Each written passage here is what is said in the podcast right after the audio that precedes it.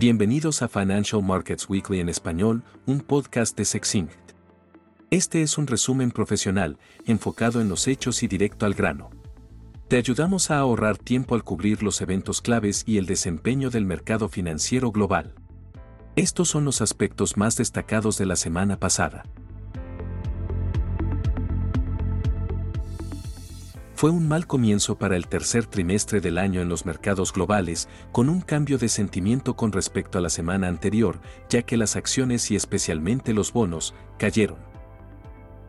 Todos los índices de acciones en mercados desarrollados bajaron la semana pasada, perdiendo en promedio un 1.4%, siendo los referentes europeos los más afectados incluyendo una caída de casi 4% en París y una pérdida del 3.1% para el Stock 600.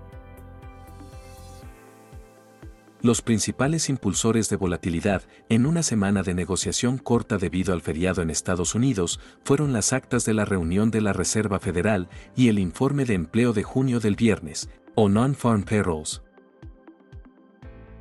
las actas de la reunión en la que la Reserva Federal decidió mantener las tasas de interés sin cambios reflejaron una postura claramente restrictiva por parte de los banqueros centrales americanos. Se planean más aumentos de tasas, aunque a un ritmo más lento, ya que la inflación todavía se considera elevada. El presidente de la Reserva, Powell, dijo que la Fed aún tiene un largo camino por recorrer para reducir la inflación a su objetivo anual del 2%.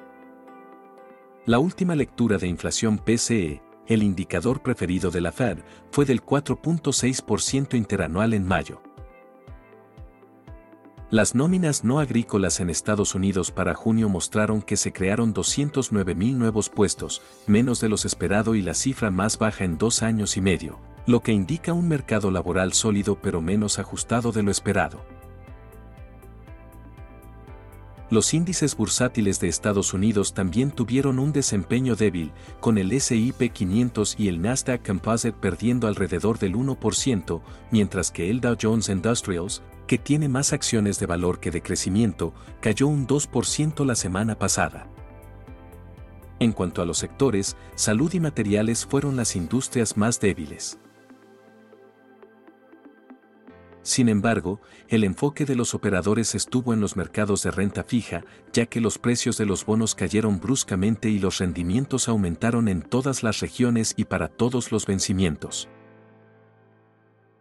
El rendimiento de los bonos estadounidenses a dos años cerró en 4,93%, el más alto desde 2007, pero dado que el rendimiento a 10 años subió aún más hasta 4,05%, la inversión de la curva se redujo por primera vez en dos meses. Los rendimientos a corto plazo en Alemania y el Reino Unido también alcanzaron máximos de 16 años, en 3,30% y 5,40%, respectivamente.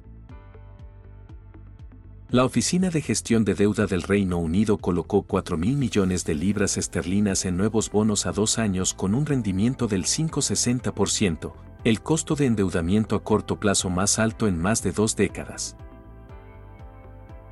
La lectura de payrolls más débil de lo esperado llevó a una caída del índice del dólar, especialmente frente a la libra esterlina, el yen y el dólar neozelandés. La libra esterlina cerró en 1.2830, el nivel más alto desde abril de 2022, y ya acumula una apreciación de 6% este año, ya que se espera que las diferencias en las tasas de interés entre Estados Unidos y el Reino Unido se amplíen. Algunos puntos para completar el episodio de hoy. La OPEP decidió aumentar sus recortes en la producción de petróleo crudo en un millón y medio de barriles por día. El Brand y el WTI subieron alrededor del 5% en la semana a 78 dólares y medio y 73,90. La mayoría de las demás materias primas tuvieron poco cambio, excepto el gas natural, que cayó un 8% en Estados Unidos y un 10% en Europa. Tres bancos centrales en mercados emergentes dejaron sin cambio su tasa de política monetaria. Polonia en 6,3 cuartos por ciento, Malasia en 3% y Rumania en 7%. Las acciones chinas continúan en tendencia bajista, ya que la lectura del PMI de servicios mostró una modesta desaceleración en la actividad.